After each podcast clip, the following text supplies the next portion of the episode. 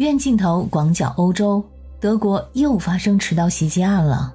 为什么我要说又？因为在这几年，德国发生了数起持刀袭击案。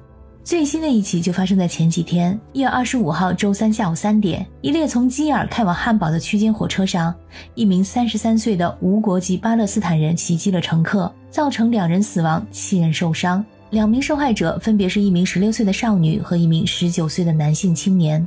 当时这辆火车上有大约一百二十名乘客。这位肇事者的行为引起了乘客们巨大的恐慌，人们纷纷逃散。一些勇敢的乘客们联手将肇事者制服。据说还有乘客甚至将行李箱扔到了他的身上。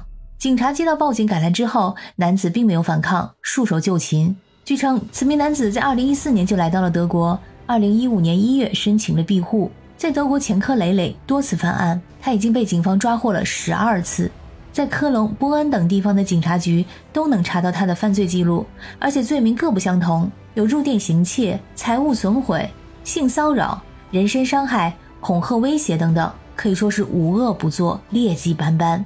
当他去年在汉堡的时候排队领食物的时候，跟另一名男子发生了争执，他持刀将人刺成了重伤，但是他声称在此前喝了酒，还吸食了一些毒品，所以神志并不清醒。法院也仅仅判了他一年零一周的有期徒刑，所以一直到上个星期四一月十九号的时候，他都还在汉堡的监狱里。真没想到，一出狱就又犯下了令人发指的罪行，干脆就是直接持刀杀人了。警方称，现在正在调查他精神疾病的可能。而现在的问题是，这个人也无法驱逐出境。由于加沙地带局势很危险，并没有负责的政府，所以针对这个犯人的驱逐手续根本就不可能执行。我们再来回顾一下之前发生的一些案件。在2016年，德国威尔茨堡区间火车上，有一名17岁的阿富汗难民持刀和斧子砍人，砍伤了四名来自于中国香港的游客，受重伤的四人来自于同一家庭。这位行凶者逃跑的时候试图攻击警方，警方随后开枪将他击毙。当时，德国前农业和消费部长居纳斯特发了一条推文，质疑警方是否执法过度。为什么袭击者是直接被击毙，而不是被打伤？也就是让他没有攻击能力。这篇推文成为网友们议论的热点，大部分都是对他的批评和冷嘲热讽，说他站在凶手一边，从来不为受害人想想。这次事件之后，警察工会的负责人也呼吁，在德国的火车站增加安装监视摄像头。在二零一七年，汉堡有家超市发生了持菜刀行凶案，导致一人死亡，多人受伤。嫌犯是一名二十六岁的巴勒斯坦难民申请者。他在二零一五年出入境德国后不久，就应该被遣返回挪威，因为他之前曾在挪威申请避难被拒绝了。根据欧盟协调避难政策的都柏林协议，他应该被遣送回首次提出避难申请的国家——挪威。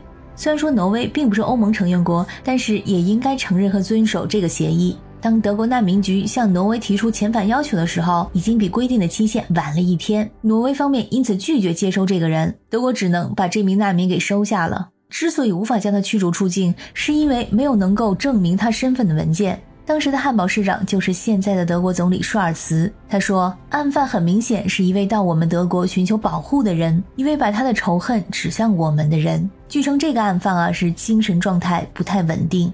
二零二一年，一名来自索马里的难民在德国小镇威尔茨持刀行凶，造成了三人死亡，多人受伤。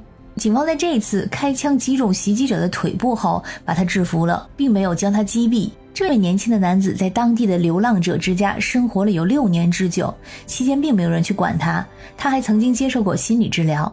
当这位男子在威尔茨堡市中心持刀行凶的时候，有一些见义勇为的路人及时上前阻止，这才阻止了更大的悲剧发生。而这些见义勇为者中，包括一名来自伊朗的难民。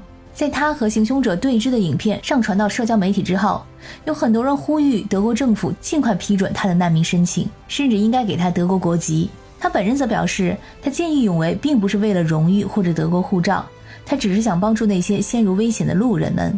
德国政府表示可以颁发奖章，但是德国护照还是要按入籍的规定走。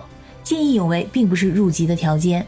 二零二二年的十二月，这也是刚刚发生不久的事，在德国南部乌尔姆附近的一个小镇，一名男子持刀袭击了两名正在上学路上的女孩，一名十三岁的女孩受到重伤，另外一名十四岁的女孩不治身亡。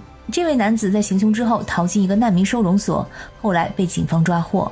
在德国，你会发现，当遇到在德国的难民犯罪事件等等的话题，一般你都没有办法进行评论，因为网友的评论中有太多的人身攻击、暴力，还有煽动性的言论，所以网站一般会关闭评论还有跟帖的功能。感谢你收听本期的影院镜头，我是主播可可鱼，我们下期再见。